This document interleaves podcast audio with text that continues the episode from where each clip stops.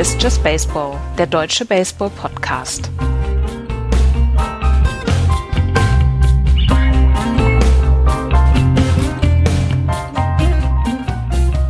Es ist wieder Sonntag, es ist wieder Just Baseball Zeit. Hallo, liebe Hörer, zu einer neuen Ausgabe des kleinen, schnuckeligen Familienpodcasts über das Schlagballspiel.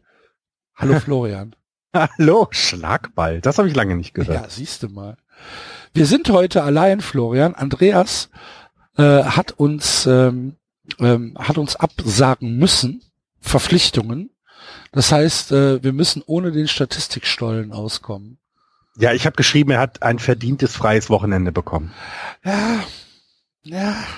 Der eine sagt so, der andere sagt so. Ja, wir wollten ja eigentlich über ihn herziehen jetzt, aber wir hören, das haben wir Nein, gemacht. Nein, das machen wir nicht. Ja. Jetzt hört er mit, du? ja. Das machen wir nicht.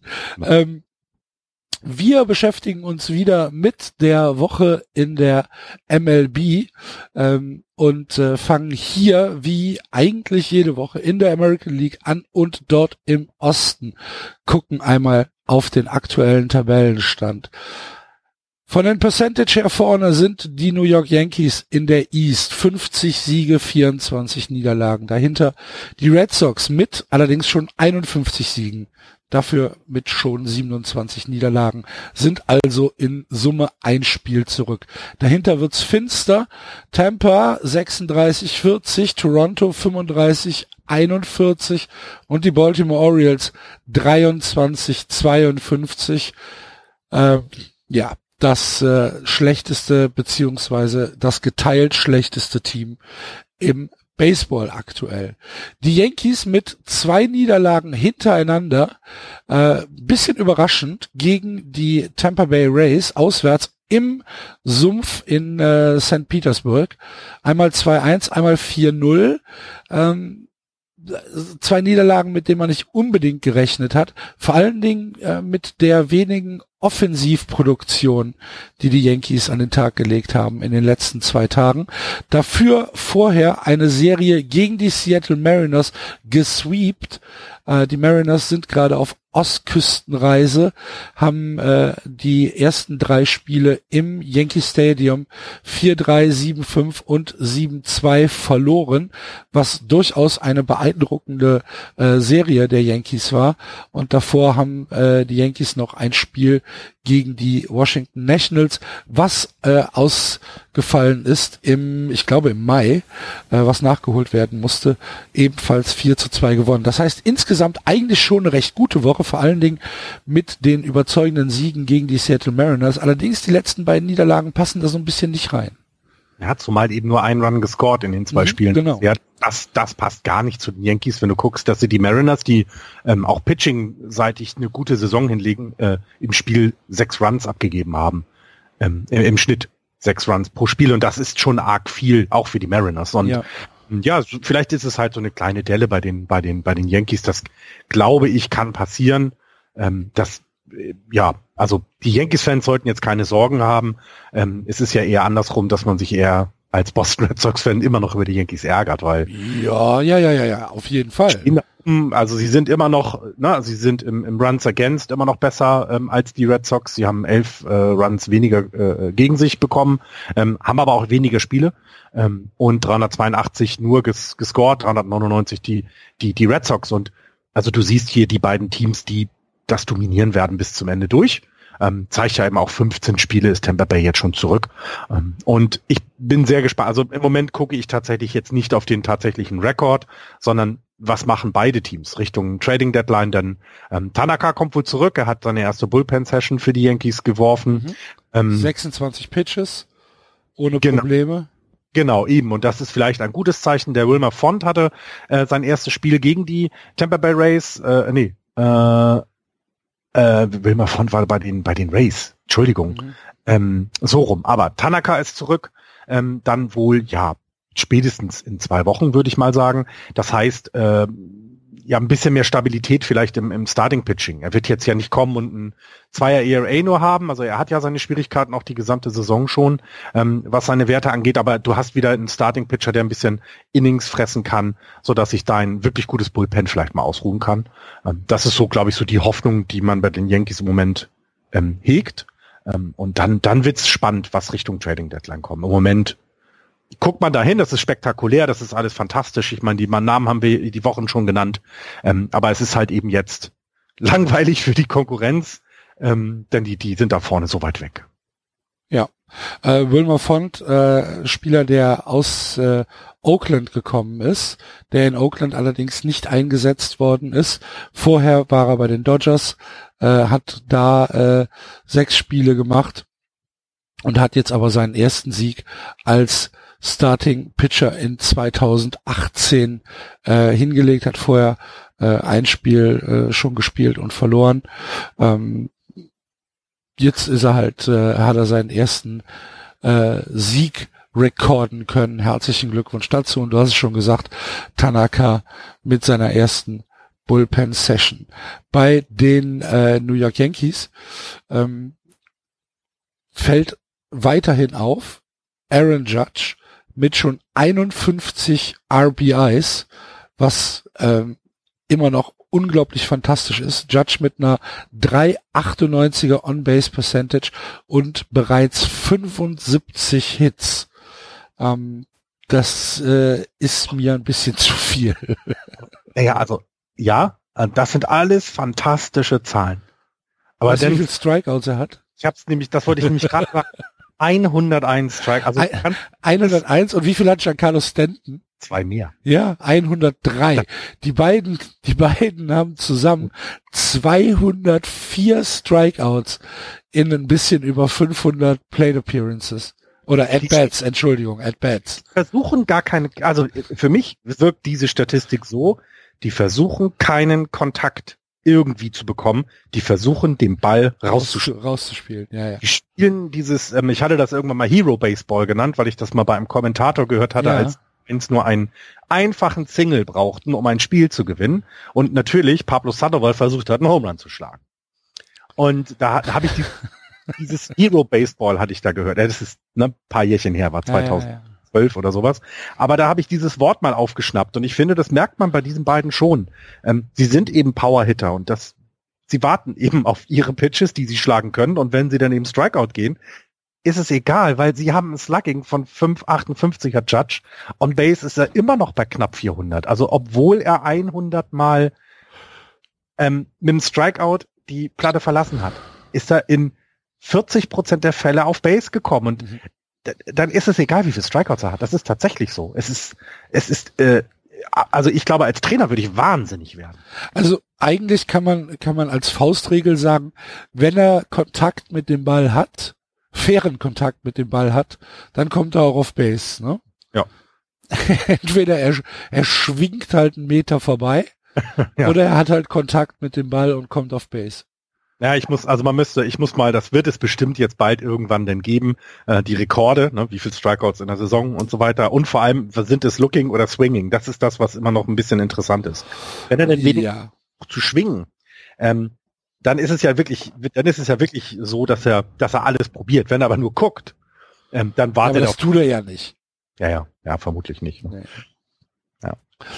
Du hast eben schon die äh, schlechtere Run Differential der Red Sox angesprochen, die ein bisschen den letzten beiden Tagen gegen die Mariners geschuldet ist, denn die Red Sox haben in zwei Spielen 17 Runs kassiert.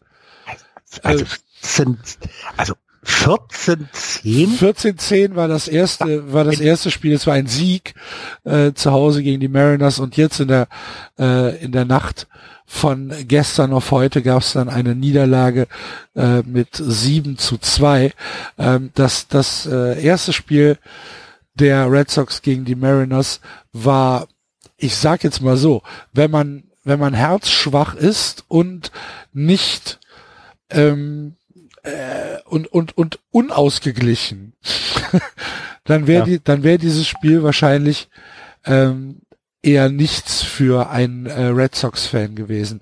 Denn Stephen Wright, der das Spiel gestartet hat, ähm, Stephen Wright, ja, ist ein Knuckleballer, ne? ähm, also jemand, der ähm, größtenteils über über seine äh, Spin-Balls kommt. Ähm, der hat ja, der ist so ein bisschen rumgeschupft geschubst worden. Ähm, in drei Innings, äh, in 3.1 Innings, zehn Hits mit zehn Earned Runs. Ähm, das war nicht so schön. Das war wirklich nicht so schön. Auf der gegenüberliegenden Seite ähm, hat für die ähm, die Seattle Mariners Wade LeBlanc gepitcht, der auch äh, ein fieses erstes Inning hatte wo er schon fünf Runs äh, kassiert hatte. Also nach dem ersten Inning stand es 5-4 für die, für die Red Sox. Der sich dann aber ein bisschen erholt hat und in äh, vier, zwei Drittel Innings nur in Anführungsstrichen elf Hits bei sechs Earned Runs abgegeben hat. Ich, also für, für kaum ein anderes Spiel hat der äh, der Terminus Slugfest jemals besser gepasst, gepasst als für dieses 14 zu 10 der Red Sox gegen die Mariners. Ja, Wahnsinn. 20 zu 14 Hits am Ende. Ja, und also, ja, das, also, ja. Äh, nichts für den, nichts für den Pitch-Konnoisseur. Nee, nein, und es ist dann auch wiederum, es ist natürlich so, bei dieser, bei dieser Run, wie willst du denn da, da kannst du ja nicht mal einen rohen Hotdog essen gehen. Nee. Nee, nee, die, nee. die Gegend geballert werden. Also, das, das, ähm, man kennt das ja so, da geht man mal 2-0 in Führung, geht man drei Innings was essen und dann kommt man wieder und schaut, wie das Spiel weitergegangen ist. Also, ja, aber das ist manchmal, also gerade die Mariners eben auch, also die, dass die Red Sox eben in dieser Saison Offensive können, das haben sie wirklich bisher sehr gut gezeigt. Und dass die Mariners eben auch mal dagegenhalten können. Ähm, ja, dann gibt es halt mal sowas. Also ich meine, wenn du zehn Spiele auswärts in äh, äh, im Fenway hast für dich und gewinnst ein Spiel nicht, das, das ärgert einen dann doch. Zehn Punkte, zehn Runs. Äh, zehn Runs, ja. ja. Das ärgert einen. Das doch. muss einen ärgern, ja, auf jeden Fall. Aber mit dem Sieg gestern haben die Mariners eine fünf Spiele Losing Streak beenden können. Und das Spiel gestern, das war dann ähm, für den für den Red Sox Fan so ein bisschen ähm, das zurück auf die Tat, auf den Boden der Tatsachen kommen. Eduardo Rodriguez, der bisher eine ganz, ganz hervorragende Saison pitcht, ähm, mit einem äh, mit einem IAA über die Saison von jetzt 3,86, ähm, einem Whip von 1,29, ähm, der allerdings in den äh, letzten in den letzten Tagen diesen IAA richtig nach oben getrieben hat. Ähm, der äh, hat äh, das Spiel gestartet. Und äh, diesmal konnte die Red Sox Offense nicht dagegen anstinken, denn äh, der ähm, äh, der Starting, Starting Pitcher der Mariners war äh, Mike Leakey. Und Mike Leakey hat acht bärenstarke Innings gepitcht, hat in den acht Innings nur drei Hits abgegeben, ähm, zwei Walks und äh, hat äh, wirklich ja Lights Out Baseball gepitcht. Das war ganz ganz stark. Da konnten die äh, Red Sox tatsächlich nicht viel gegen anstinken. Nur sechs Leute, die sie insgesamt in den neuen Innings auf Base gelassen haben. Die äh, Mariners im Gegenzug mit zwölf Left on, äh, Left on Base und äh, das bei einem äh, bei bei sieben gescorten Runs. Das ist also schon von der Offensivleistung eine ganz andere. Ähm, die Serie wird heute beendet und zwar just in dem Moment, wo wir äh, wo wir sprechen. Chris Sale steht für die Red Sox auf dem Mount und wirft gegen Marco Gonzalez. Äh, das heißt, das könnte ein Spiel werden, wo vielleicht ein bisschen weniger äh, gescored wird. Allerdings hochspektakuläre Serie zwischen den Mariners und den Red Sox. Wirklich ja. hochspektakulär. Auch, auch, auch bei den Yankees, ne? Also du siehst ja, den, ja, ja, ja, genau. Die, die, können. Das finde ich toll. Es ist halt ein, ein wirklich harter, harter, harter Roadtrip für die Mariners, ne? Also äh, drei Spiele in Yankee Stadium, danach direkt drei Spiele in Fenway Park und äh, danach haben sie noch vier Spiele in Baltimore bei den Orioles. Also das ist ein, ein wirklich knüppelharter ähm, East Coast Trip mit äh, mit zehn Spielen hintereinander gegen äh, American League East Teams, auch wenn die Orioles dieses Jahr halt wahrscheinlich eher nicht so gut sind. Ja, ähm, ähm, wenn du aber nochmal das Spiel angesprochen hattest, ähm, das war bei diesem, ich glaube, es war bei dem 14-10-Spiel, gab es dieses interessante äh, äh, äh, Replay-Overturn. Hattest du das mitbekommen, dass die Red Sox einen Wild Pitch hatten, Bases Loaded Wild Pitch, also für sich, und ähm, damit dann das Game ähm, ähm, tied, äh, tied Game hatten? Wie heißt nee, das Unentschieden. Ja, ja. Ähm, wieder, ne? Du, du, du meinst, du meinst, wo äh, äh, Raphael Devers am Fuß getroffen worden genau, ist dann. Ja. Genau. Mhm. Ja, also interessant, ne? Also du, da hast da eben Videobeweis, ist ja jetzt in aller Munde. Und äh, da war es dann eben so, dass äh, dieses zurückgenommen wurde, weil er eben am Ball getroffen wurde und damit eben ein Deadball war. Und ja, danach. Ja, du musst äh, dazu sagen, dass er geschwungen hat und am, am Ball genau. vorbeigeschwungen hat. Also es war kein Hit by Pitch, sondern es war ein Swinging Miss halt. Ne? Genau, genau. Und äh, dann, dann eben grounded out to end the inning finde ich dann wiederum lustig. Ja. ja. Und äh, zwei Sachen noch muss ich muss eine Sache muss ich sagen. Ich habe äh, wir, wir werden sonst gesteinigt. Ach Gott, wie viel Pech hat dann ähm, Jackie Bradley Jr. bei dem Barpep? Ist das okay, Andreas? Reicht das? 20 Minuten schaffe ich nicht. Das, einmal das, dass, dass ähm, Jackie Bradley Jr. Äh, äh, sehr viel Pech hat im Moment, aber ich möchte einen, eine Person nochmal dann wiederum loben, ähm, der, der dann eben nicht viel Pech hat. Also was JD Martinez diese Saison bisher spielt, finde ich super. Ja. Also man besser kann man sich eine Verpflichtung, glaube ich, nicht vorstellen. Ähm, offensiv äh, 23 Home Runs, damit führt er die MLB an. Wer hätte das gedacht? Dass eben jetzt plötzlich diese, diese, dieses Powerhouse entsteht in, in, ähm, in, ähm, in Boston. Das hätte ich nie gedacht. 60 Runs batted in. Ähm, das ist schon, das ist schon richtig krass. Ja, was einen Unterschied eine Saison macht, ne? Wenn man, wenn man sich überlegt, was letztes Jahr äh, an Power gefehlt hat und was JD Martinez jetzt dadurch, äh, dass er halt dieses Powerhouse beziehungsweise diese diese Powerposition äh, einnimmt, was er da zurückbringt, das ist schon ganz krass. Und eine letzte Frage, fragt noch irgendjemand, was Henry Ramirez macht in Boston? Ich, finde das immer noch schwierig. Du hast aber nur eine gewisse Anzahl an Roster-Spots. Ja, ja, ne, 100 Prozent richtig. Die Frage ist halt, äh, diese Wette auf Blake Swihart, ich tendiere ja da in, in Richtung Andreas. Äh, das heißt, ich tendiere dazu, dass es richtig war von den, von den Red Sox, das so zu machen. Ich bin aber im Moment nicht bei mehr als 70, 30. Mhm. Ähm, ich habe immer noch so ein paar Restzweifel. Aber gut, das werden wir sehen. Die, die nächsten Jahre werden es zeigen. Es ist, äh, wenn uns, wenn, wenn uns die Geschichte eins gelehrt hat, dann, äh, dass es ja nie verkehrt sein kann, auf die Jugend zu setzen. Ja, und ja, und ich weiß nicht, was passiert wäre, wenn Ramirez eben irgendwann immer einfach weniger Spielzeit bekommen hätte, weil er, ne, weil er ja ersetzbar ist. Vielleicht hätte das auch eher zu Unruhe irgendwo im Clubhaus ge äh, geführt. Das weiß man halt auch nicht.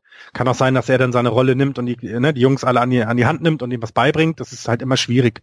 Ähm, und ich glaube, solche, solche Situationen, wir hatten das vorletztes Jahr, nee, letztes Jahr war das letzte von Ortiz. Oder vorletztes? Letztes Jahr war das letzte von, von David, David Nein, Ortiz. Vorletztes. Vorletztes Jahr. Da Vorletztes. Deswegen haben wir ja letztes Jahr keine Home Runs mehr geschlagen. Genau, richtig, weil er weg war. So ja. war es. Genau. Danke, ja. Und ähm, da ist es ja genauso. Wie schaffst du es, jemanden, der so verdient ist um, um diese Franchise, der sich ja auch so damit ähm, identifiziert, einen vernünftigen Abgang zu schaffen? Denn das muss man ja ehrlich sein, je älter ein Baseballspieler wird, er wird nicht besser. Jetzt gibt es ein paar Ausnahmen, ne? Also es gibt ja Leute, die immer noch spielen, aber jetzt muss man ja schauen, wie kriegt man das vernünftig hin und das ist immer schwierig und ähm, es ist halt ein professioneller Sport, es ist keine Gemeinnützigkeit hier irgendwie, kein gemeinnützig sozialer Verein, sondern da wird Geld verdient werden müssen und und ähm, ja, dann ist es manchmal so. Ich finde es aber auch, wie du es gesagt hast, man muss man, man, man muss dieses Risiko eingehen, aber man kann es dann eben auch einfach mal ähm, ein bisschen ein bisschen schwächer bewerten, dass die Entscheidung eben vielleicht nur 70-30 im Moment wiegt. Ähm, kann sich ja noch ändern. Verstehe ich ganz. Ja. Zwei Meldungen noch aus, ähm, aus den anderen Teams bei den Toronto Blue Jays. Äh, wird es nicht besser? Sie mussten jetzt zwei Starting Pitcher, nämlich Aaron Sanchez und Jaime Garcias, auf die DL setzen. haben äh, Markus Stroman äh, wieder aktiviert und äh, ja sieht äh, ja sieht nicht so aus, als würde es da besser werden. Und gute Nachrichten, liebe Baltimore Orioles Fans, falls ihr es noch nicht mitbekommen habt: Chris Davis gestern mit drei RBIs, ähm, hervorragend. Chris Davis jetzt mittlerweile hat durch diesen Treffer, den er gelandet hat gestern, äh, sein, äh, sein Betting Average wohin geschraubt, Florian? Äh, 1,99? 1,53. 1, oh Gott. Ich habe echt nicht geguckt, das war nur eine Schätzung. Das ist so schlecht, das hätte ich jetzt nicht gedacht. Aha. Güte, meine Güte. Und das war 200, mal 215 At-Bats, 33 Hits. Ach du Schande. Ja. 80 Strikeouts. Ja. Hei, hei, hei, hei, hei, Das hei. ist halt, also äh, Chris Davis ist halt, also wirklich, mir, mir tut mir tut der Mann im Moment wirklich leid. Also Ne? So viel Kohle, wie da äh, investiert worden ist und so wie man sich selbst kastriert hat mit äh, mit dieser mit dieser ähm, mit dieser langfristigen Verpflichtung von Chris Davis und er bringt halt im Moment wirklich nichts. Es ist ganz, ganz schlimm. Also- es ist wirklich ganz, ganz schlimm. Wir hatten ja den Hörern immer mal ein bisschen so erklärt, dass es dieses Wins above, Repra äh, above Replacement gibt und es gibt auch ein Offensive Wins above Replacement.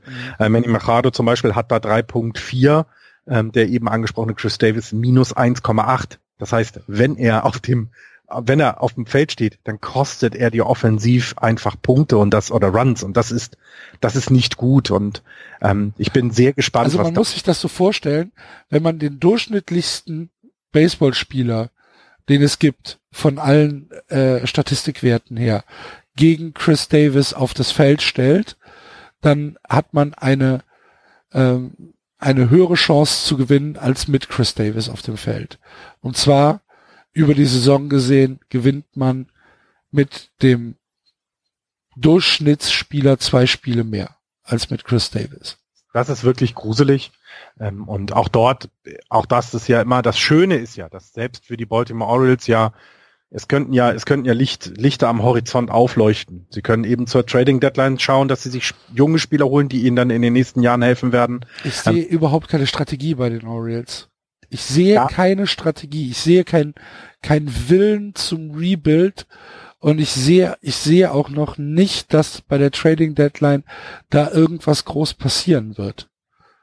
Außer Ja. Manny Machado wahrscheinlich. Genau, das ist halt so, das ist das, das ist das einzige, wo du vielleicht nochmal für die, für die, für die, für die Orioles im Moment so einen ersten Schritt dann gehen kannst. Aber wir waren ja vor der, vor der Saison, in der Saisonvorschau waren wir uns ja einig, Rebuild haben sie eigentlich nicht sich auf die Fahnen äh, gemalt. Ja, und jetzt müssen sie es eigentlich anfangen, denn so wie es im Moment läuft, geht es, geht es einfach nicht weiter. Das ist, da ist ja gar nichts im Moment. Ja. Bevor wir zu depressiv werden, gehen wir lieber mal in die Central. Oho, kein gute, keine gute Überleitung, Axel. Ja, wir Vom ja, Regen in die Traufe. wir können ja zuerst mal sagen, Otto, es wird keine schlechten Nachrichten über die Indians heute geben. Nicht, dass du das Lenkrad rumreißt oder so. Alles ist gut. Es läuft, es läuft. Sechs Siege in Folge. Die Cleveland Indians führen die Division mittlerweile in Anführungsstrichen souverän an. 42 Siege, 33 Niederlagen, 560er Percentage. Dahinter die Detroit Tigers 36, 41, also schon fünf Spiele negativ. Die Minnesota Twins 33, 40. Die Chicago White Sox 25, 51 und die Kansas City Royals 23, 53 zusammen mit den Baltimore Orioles das schlechteste Team im Baseball. Ähm, du hast schon gesagt, die Cleveland Indians äh, führen die Division mittlerweile souverän an mit den sechs Siegen in Folge. War ein Sweep gegen die White Sox. Juhu. Äh, zwei Siege gegen die Tigers und äh, vorher hatten sie aus der Twins-Serie einen von zwei auch noch gewonnen. Das heißt, sie haben jetzt hintereinander gespielt. ah, ich muss noch zurückgehen, warte mal, davor gibt's ja auch noch.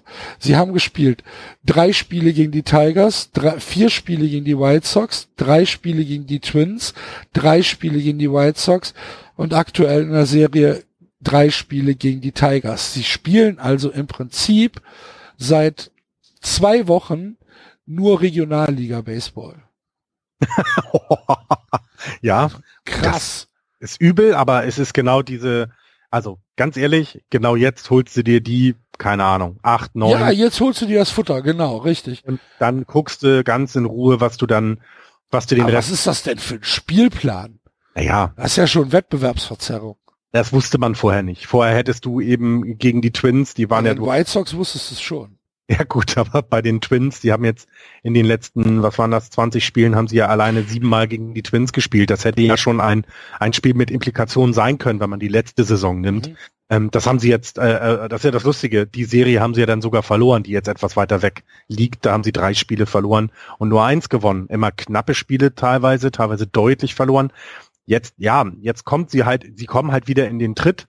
Ähm, sie, sie haben die letzte Serie gegen die Twins übrigens auch verloren, 2-1. Gegen die, ja, stimmt sogar. Huch. Also ja, wir haben über die Indians schon mehrfach gesagt, dass es schwierig ist, das richtig einzuschätzen. Sie haben jetzt sechs Siege in Folge, das ist wichtig. Sie haben aber eben ähm, leider Andrew Miller im Moment für zehn Tage mal verloren. Den, der, die haben gerade, äh, Terry Francona hat gerade bekannt gegeben, dass er jetzt erstmal nur äh, äh Play-Catch äh, äh, äh, spielen wird und, und ein bisschen, ähm, ja, ein bisschen Workouts machen wird, damit sein Knie ein bisschen gestärkt wird. Vielleicht einer der Indikatoren, warum Andrew Miller dieses Jahr so einen horrenden, hoch, horrend hohen äh, ERA hat, im Gegensatz zum letzten Jahr. 440 steht er aktuell.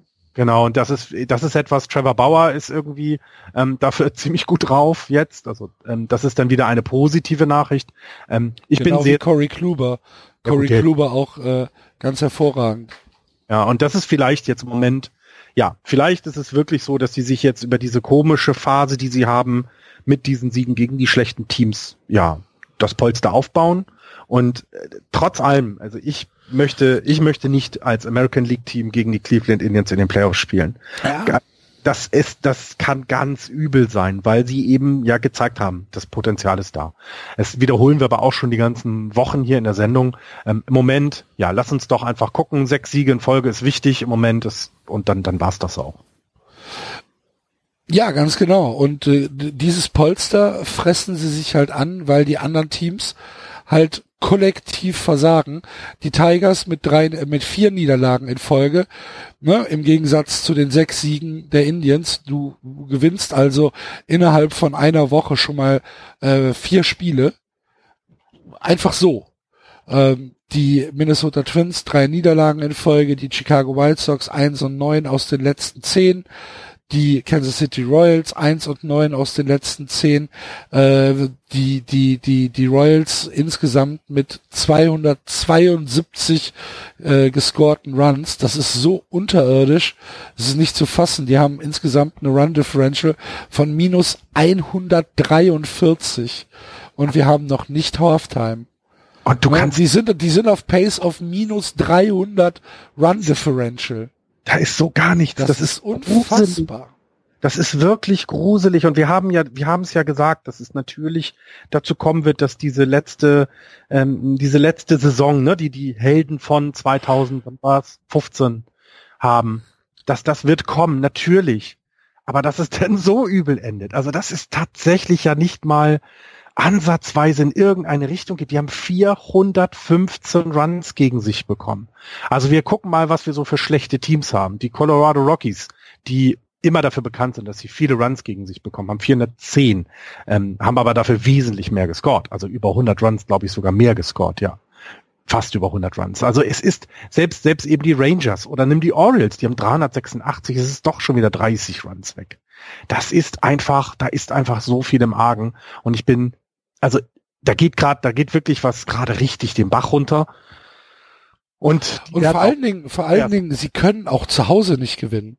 Das ja. finde ich auch eine ganz, ganz ähm, erschütternde äh, äh, Zwischenbilanz. Sie stehen aktuell zu Hause 10 und 29. Ja. Äh, und das ist halt Kaufmanns Stadium, ich meine, erinnern Eben, daran. genau, ja, ja, genau, erinnern wir uns dran. Selbst in der regulären Saison war das, war das dann für sie immer, immer etwas, wo sie sich darauf verlassen können. Also ich glaube, wenn wir dieses, also gerade bei den, bei den Royals wird es einen Fire Sale gesehen äh, geben, das glaube ich, haben wir lange nicht gesehen. Aber wen nehmen wir denn dann? Äh, alles, was da ist, weil das kann naja, kurz. was ist, was ist denn da? John Jay ist da. Mike Mustakis, Mike, Mike Mustakis kannst du dir, kannst du dir ziehen. Äh, du, Jorge Soler, Alex Gordon. Ja, kannst du alle, die helfen so. ja eine. Also es kommt auf die Verträge jetzt an, das müsste ich mir nochmal genau. Ganz genau. Das ist und, das Problem, aber ja. Und, und wen könntest du, wenn du zum Beispiel ins Pitching gehst? So, wen, wen, wen könntest du dir da rausziehen? Also Kevin Herrera mit, ja, als, als, als Reliever von mir aus sehr, sehr gerne, nehme ich. Aber danach wird's schon dunkel. Danach wüsste ich keinen, den ich unbedingt haben wollte. Ja, es ist ja, es ist tatsächlich im Moment sieht es nicht gut aus, und, aber ich und du musst halt auch musst halt auch dazu muss halt überlegen, was könnten sie als Gegenwert dafür bekommen. Also wenn du dir jetzt so ein von mir aus ein John Jay äh, nimmst, der ja eine okaye Saison spielt, aber der Typ ist halt auch schon 33, ne? Es ist nur, es ist nur, so. also die Vertragslänge ist da die ganz wesentliche Punkt, der wesentliche Punkt. Also nur darüber kannst du für dich als Verein, der den aufnimmt, was machen. Wenn du eben genug Leute hast oder jemanden nehmen kannst, der dir vielleicht tatsächlich jetzt in der, in der Saison nochmal ein, zweimal helfen kann. Ich glaube, das ist alles. Alles andere hast du vollkommen recht. Das ist nichts, wo du was aufbauen möchtest. Ähm, wollen wir mal gucken. Wer hat dann 2019? Oh, da sind aber noch einige dabei. Alex Gordon hat noch 19 den Vertrag und zwar mit 20 Millionen. Ja. Ähm, wir haben Ian Kennedy, Danny Duffy, also alles da, wo man vielleicht wirklich mal hinschaut. Mike Mustakis hat eine äh, eine Million Option. Äh, Jason Hamill kann kann vielleicht noch etwas sein. Der hat zwei Millionen Optionen. Salvador Perez ist noch länger gebunden. Ähm, Jorge Soler wäre vielleicht noch jemand mit einem etwas vernünftigeren Vertrag, den du aufnehmen kannst. Und sonst ja. Hm. Ja, also du kannst, also bei John Jay könntest du zum Beispiel auch, könntest es machen, das ist halt einfach nur, du übernimmst das Gehalt. Ne, das ist ja nur ein Einjahresstil gewesen. Das heißt, du übernimmst das Gehalt und dann ist gut. So. Das ist schwierig. Also, aber, ach, es ist wirklich, also aber da haben, kriegst du halt nichts für als nee. Kansas City Royals. Ne, du nee. kannst da, du, du hast, das ist kein Trade Chip. Also ich habe ja, wir haben ja mehrere Saisons nach dem World Series Gewinn gesagt, die haben noch was in sich und auch dieses Jahr hat man eben nochmal geguckt und gesagt, vielleicht gibt's noch diesen einen Run, dass sie eine vernünftige Saison, um Gottes Willen, nicht in die Playoffs und das meinten wir nicht, sondern eher Richtung 500 gehen und vielleicht nochmal so, dass alle nochmal sich verabschieden, einmal winken im Stadion und dann eben ihre Verträge woanders hingeschippt bekommen. Aber im Moment ist das, sieht alles überhaupt nicht gut aus. Überhaupt nicht gut aus. Ja. Ähm, ja, Schade, aber gut. Es geht äh, jede jede jede äh, jede Ära geht mal zu Ende. Das ist halt so. Das ist richtig. Genau wie unser Segment äh, zur American League Central. Oder hast du noch was zu den Twins oder den White Sox? Ich habe nur mitbekommen, dass äh, Max Kepler einen Home Run gegen die äh, Red Boston Sox ja. Sagen hat. Das, da hat man mal wieder was von ihm gehört. Das und zwei, zwei sehr, sehr gute äh, Defensivaktionen. Ja. Diving Catches, ähm, sehr gut, ja. Ja, dann, also das habe ich gehört und ich glaube, mehr braucht man auch über die anderen Teams nicht sagen. Wir haben letzte Woche etwas länger über die Tigers gesprochen. Da hat sich jetzt nicht wesentlich was verändert dran. Also die Geschichten sind die gleichen und dann gehen wir doch in den Westen machen wir das, wo die Houston Astros die Division anführen. 51, 27, die gleiche Bilanz wie die Boston Red Sox, 6,54er Winning Percentage. Dahinter die Seattle Mariners. 47, 30, die Angels. 41, 36, die Oakland Athletics. 40, 37. Wir bewegen uns also auch hier noch im positiven Bereich. Und nur die Texas Rangers stehen negativ mit 10 Spielen unter 500, 34, 44, 17 Spiele hinter den Houston Astros zurück. Und äh, die Houston Astros hatten ja in den letzten zwei Wochen einen Winning Streak äh, der überragend war. Ich muss mal gerade durchzählen. Eins, zwei, drei, vier, fünf, sieben, acht, neun, zehn, elf, zwölf Spiele in Folge, bevor dann eine knappe 2 zu 1 Niederlage äh, gegen die Tampa Bay Rays diesen Streak unterbrochen hat. Ähm, und diese zwölf Spiele, wenn man sich die Division anguckt, wenn man sich die Mariners anguckt und auch wenn man sich die Angels anguckt, die haben ihnen so unfassbar geholfen, ähm, wenigstens äh, wenigstens ein bisschen Futter sich anzufressen vor äh, vor den nächsten Wochen. Ähm, das das waren äh, ganz das war ganz ganz wichtig diese zwölf Siege in Folge und äh, dort haben sie auch teilweise ganz großartiges Baseball gespielt. Ähm, ich erinnere da nur an äh, das Spiel gegen die Oakland Athletics waren 13 zu 5 oder gegen die Kansas City Royals 10 zu 2, ähm, wo dann wo dann wirklich so ein bisschen Offensiv Power wieder durchgekommen ist. José Altuve, George Springer, Carlos Correa, ähm, ganz, ganz großartig. Sie haben ja insgesamt als Team die zweitmeisten Runs gescored im gesamten Baseball, 398. Die einzigen, die dort besser sind, sind die eben äh, von dir angesprochenen, ach, wer war es denn? Ähm, äh, Red Sox mit 399. Ähm, und ähm, also offensiv ist dieses Team immer noch eine absolute Wucht. Und dazu kommt halt dieses Pitching vom anderen Stern. Als Team ein kombinierter ERA von 2,82, ein Whip von 1,04 und ein Betting Against von 2,07. Das muss man sich mal vorstellen. Ein Betting Against als Team kombiniert von 207. Wir reden hier von Justin Verlander, der ein 1,60er ERA hat, Garrett Cole 2,59, Charlie Morton 2,74 und äh, die einzigen Starting Pitcher, die über drei sind, sind Lance McCullers Jr. und Dallas Keikel mit 3,82 respektive 3,90 und wie wir ja das ein oder andere Mal schon von Andreas zurecht gelernt haben, ist ein ERA von drei immer noch nichts Dramatisches über die Saison. Ne, wir haben, also wir haben hier ein Pitching, ähm, wo wir, wo wir wirklich sagen müssen, das ist einfach in der American League überhaupt nicht vergleichbar mit einem, mit einem anderen Team. Es ist unfassbar, wie gut das ist. Ja, und ähm, wir haben ja bei den Starting Pitcher immer gesagt, Mensch, wenn sie einen äh, Dreier ERA haben, heißt das ja, sie geben zwei Runs so in den sechs Innings, die sie auf dem Mount stehen ab. Aber du hast gerade gesagt, Durchschnitt. Im Durchschnitt, genau. Ja. Durchschnitt. Und du hast aber gerade gesagt, dass die Houston Astros über das gesamte Pitching ein ERA von 2.8 haben. Genau. Das heißt, sie geben im Durchschnitt noch nicht mal drei, drei, drei Runs ab. Im Durchschnitt. Und das bedeutet für dich als Offensive, du brauchst ja nur vier Runs genau. im Schnitt haben. Du hast aber eine der besten Offensiven der Liga. Ja, genau. Das kommt dann eben und da, also wenn man sich eben genau anschaut, wo ist der Unterschied im, in der, in der, wie gut das Team ist zwischen den Houston Astros und eben zum Beispiel den Boston Red Sox, weil sie offensiv ja nah beieinander sind. Die Boston Red Sox haben insgesamt 292 Runs against und die ähm, Astros haben 237. Wenn ich das mal so überschlage, sind das fast 60, also sind bei 55 Runs, die die Houston Astros weniger bekommen. Und das ist eine Menge Holz. Das musst du, also das, das heißt, deine ganze Offensive kann eigentlich ganz geschmeidig spielen, weil die der äh, äh, die Pitcher werden es schon schaffen. Und wenn du dann eben so eine Offensive, wo du die Ergebnisse gerade äh, äh, genannt hast, mit 13 Runs, mit 10 Runs, mit 7 Runs, ja, dann kannst du ja selbst als Pitcher mal sagen, ach, heute ruhe ich mich ein bisschen aus, ist gar nicht so schlimm. Die Jungs helfen mir schon. Also es ist es ist immer noch faszinierend, das anzugucken. Und es ist äh, immer noch äh, also so unglaublich, was die, was jeder Einzelne dort ähm, was, was, was die da an, an Tag legen. Also, dass Justin Verlander, also es tut mir, ich, ich komme da nicht drüber weg, dass Justin Verlander ein ERA von 1,6 hat, nachdem er jetzt, was hat er, 16 Games startet. Das, äh, äh, entschuldige, das, das hätte ich nie im Leben gedacht.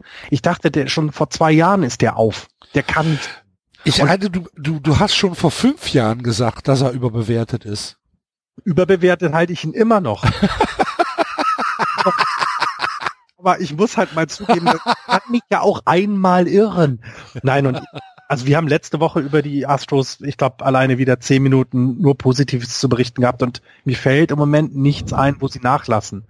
Ähm, wir müssen die Daumen drücken, dass sie weiterhin die ähm, von Verletzungen verschont bleiben. Klar, das ist etwas, das kannst du denn nicht vermeiden, aber es gibt ja im Moment nichts, wo du denkst, ach guck mal, da könnte jetzt irgendeine dunkle Wolke am Horizont aufziehen. Es stimmt im Team, ähm, sie haben den Hangover nicht, den man manchmal sieht bei Mannschaften und ich gehe immer noch ganz fest davon aus, dass die Houston Astros die ersten, äh, die erste Mannschaft sein wird, die die äh, World Series verteidigen werden. Seit 1999 was, glaube ich, ne? Oder was?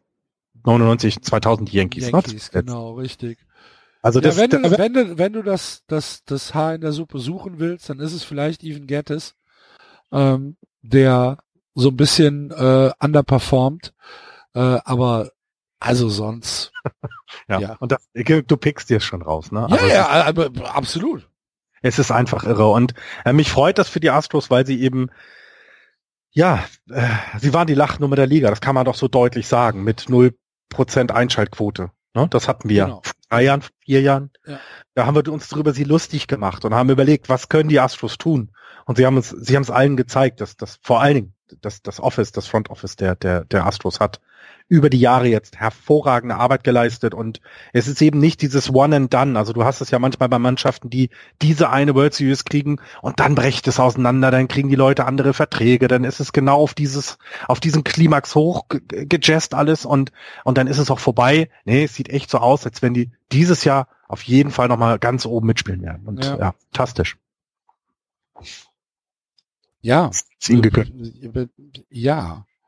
Ähm, Kudos, Kudos auch an Jim Crane, ähm, der das wirklich mit, äh, ja, mit, mit, mit, mit Ruhe durchgezogen hat, ne? Ja. Als, äh, als Owner, ähm, der die Astros, wann war es? 2010 oder 2012 hat er sie gekauft irgendwann.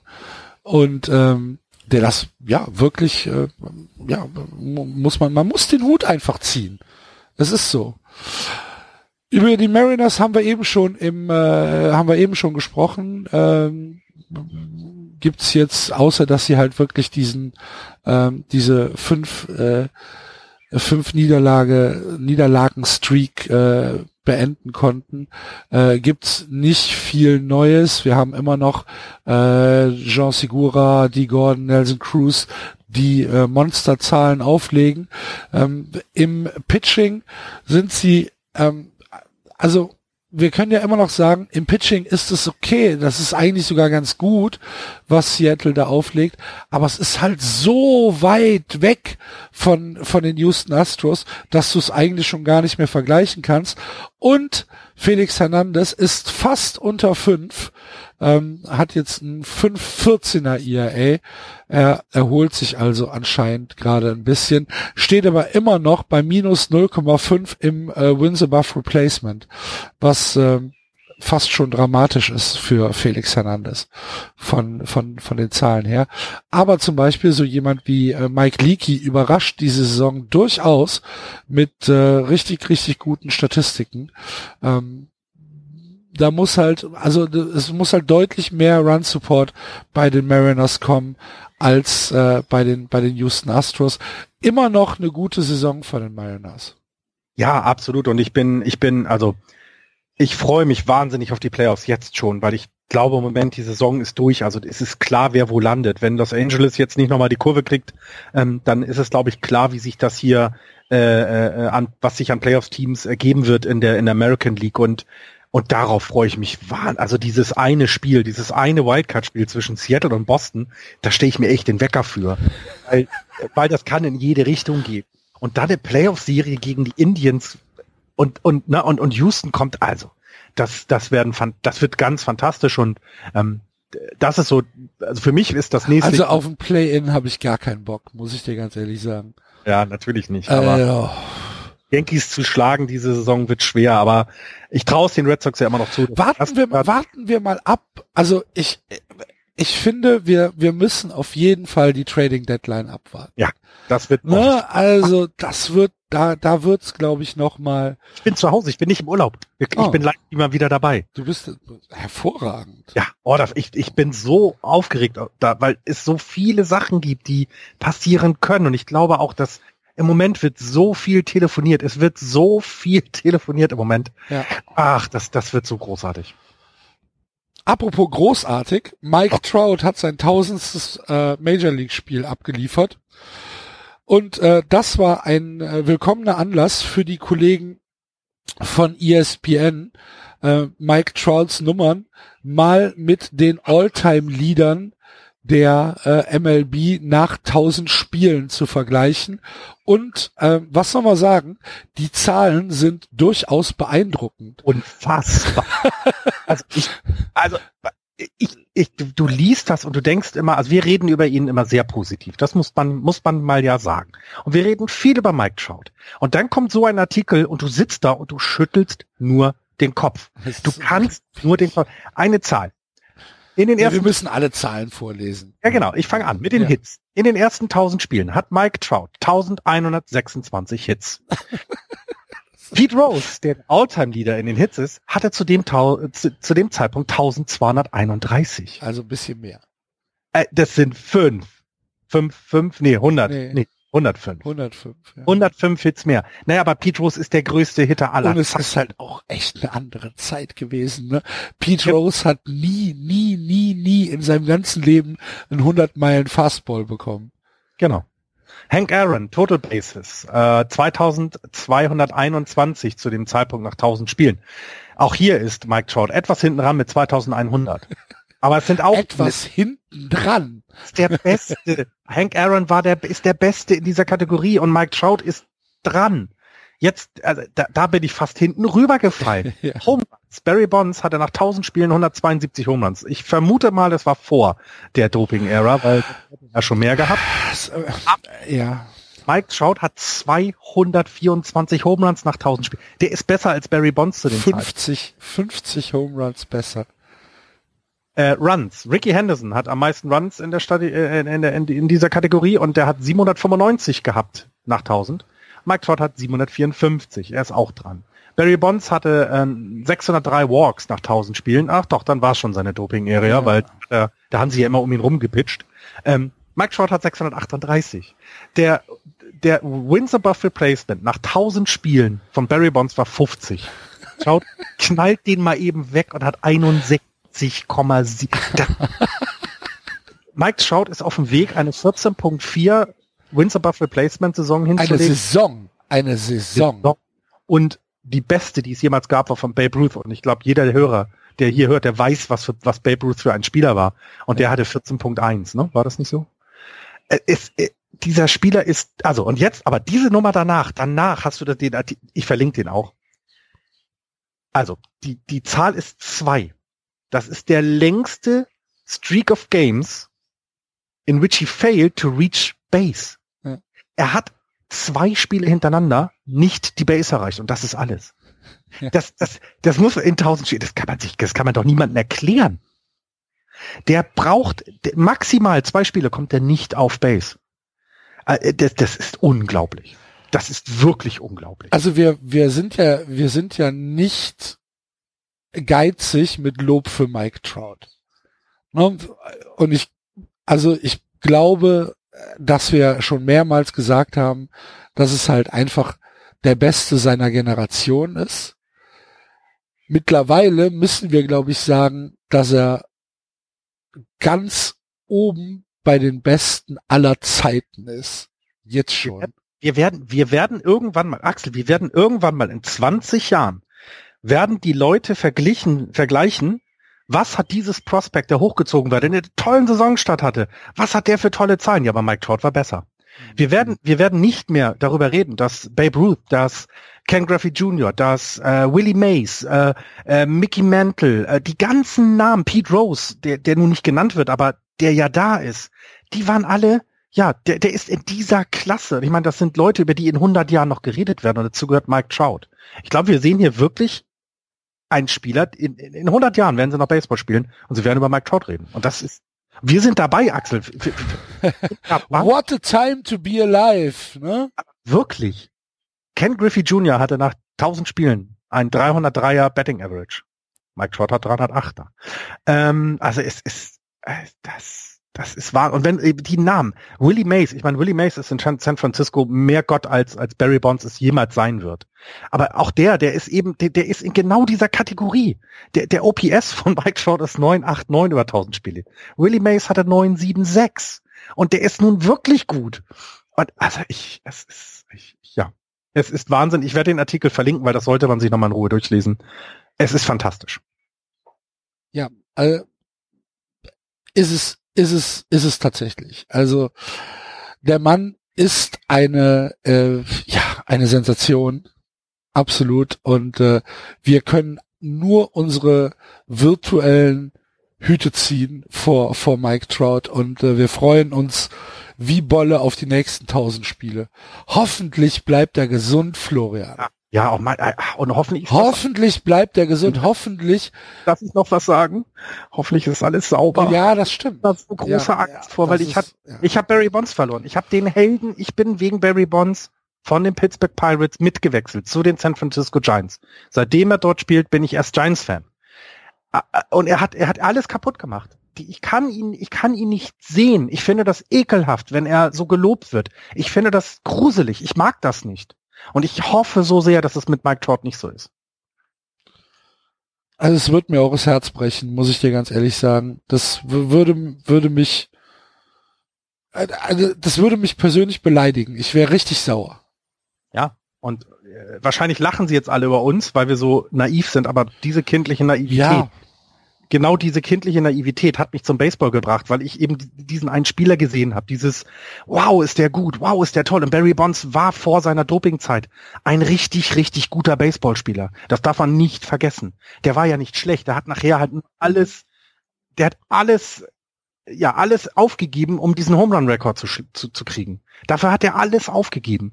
Und der hatte, der hatte Saisons mit 30 Home Runs, 30 Steals in einer Zeit, in der er eben noch nicht 70 Homeruns geschlagen hat. Und wenn Mike Trout das tut, ich persönlich rüber und hau dem einen auf den Deckel. So einfach. ich hau dem einfach mal einen auf den Deckel. Naja, aber gut. Die Angels, so, sind wir da raus. Die Angels haben ja nun auch keine guten Serien in den letzten Wochen gelegt, ne? Also gegen Nee, das stimmt, ja. Das muss man ja dann auch sagen. Der, der, der Ausfall von Otani ist, Otani ist ja nun auch, ja, das kam zur wirklich, wirklich schlechtesten Zeit und sie sind jetzt etwas hinten ran. Ähm, äh, an den an den Mariners. Sie sind äh, sechs Spiele zurück. Ähm, ja, es ist schade. Also sie werden wahrscheinlich trotz dieser tollen tollen Mannschaft, die sie mal am Anfang der Saison hatten, es nicht in die Playoffs schaffen. Und ähm, ja, das ist sehr sehr schade. Ja, äh, im Moment sieht es so aus. Ich warne halt davor. Einfach, wir wir haben noch wir haben noch äh, 90 Spiele Baseball, ne? Vor uns. Also, oder 80, nee, 85, ja. ja. Äh, ja du hast recht, wir sollten noch. Da ist schon noch ein bisschen was drin und durch den Ausfall von Otani könnte ich mir auch vorstellen, dass die Angels nochmal aktiv werden. Das, also müssten sie ja eigentlich ja, auch. Also, wir müssen da ja äh, schauen, was, was hauen, Ich ja. sehe da jetzt die sechs Spiele Rückstand auf die Seattle Mariners klar, die sind da und das ist eine Woche Baseball, die gespielt werden muss, ohne jede Frage. Ich halte es aber tatsächlich noch nicht für, für komplett hoffnungslos. Vor allen Dingen halt wegen Mike Trout. Der Mann ja, macht ja. den Unterschied. Ja, das stimmt. Oder kann den Unterschied machen. Ja, da hast du vollkommen recht. Und ähm, ich 14 Siege, das muss man sich mal also. Ja, eben, genau, genau. Es ist jetzt übertrieben, es sind natürlich nicht genau 14 Siege. Nein, aber aber ihr wisst, was wir meinen, liebe Hörer. Ja. Er ist, er ist wird, ohne Mike Trout hätten die 14 Siege weniger. Und da guckt bitte mal auf die Statistiken. Also auf die, auf die, die Wins, die sie dann hätten. Und das sagt, da hast du vollkommen recht. Mike Trout ist das Fund, was sie haben.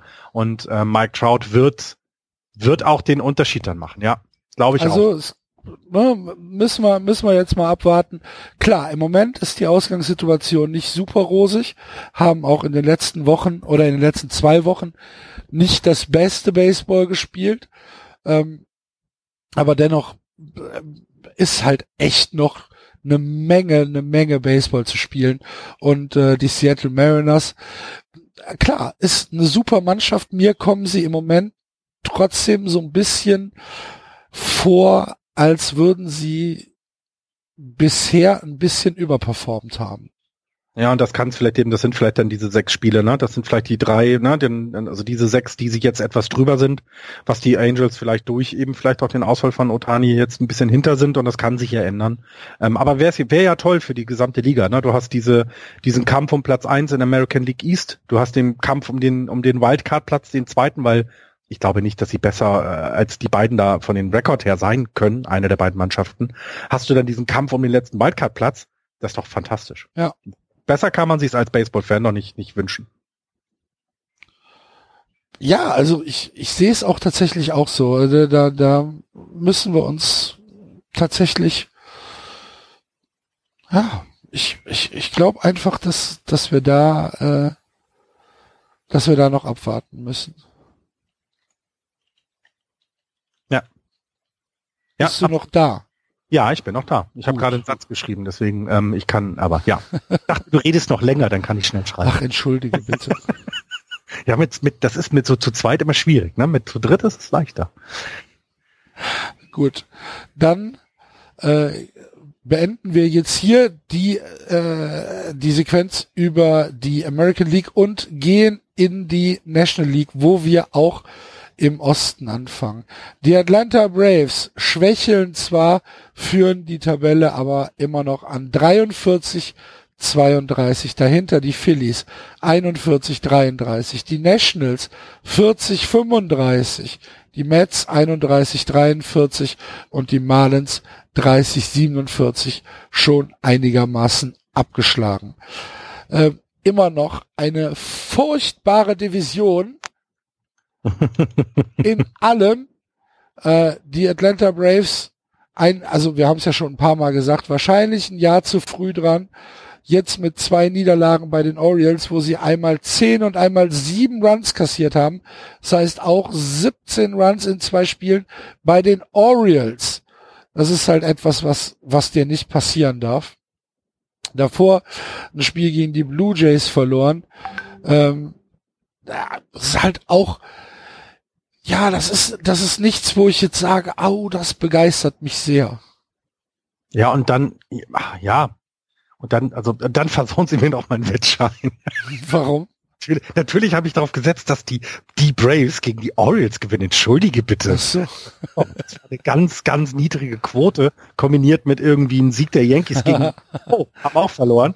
Ähm, also, nee, bei den, bei den Braves ist es ganz komisch, finde ich auch. Also, ich komme damit nicht, ich komme mit denen immer noch nicht klar. Ich finde, ich finde es toll, was dort passiert. Ich finde, ich finde es gut, dass es ihm zeigt, wenn du Geduld hast und wenn du junge Leute hochziehst und ihnen die Chance gibst und aufbaust, dass das zu, dass das zu etwas heranwachsen kann. Aber ich sehe halt irgendwie nicht, dass da sowas Überragendes zusammenwächst, wie wir es bei den Astros sehen. Das ist vielleicht aber auch zu früh. Wir gucken vielleicht jetzt noch ein Jahr zu früh, zwei Jahre zu früh rein.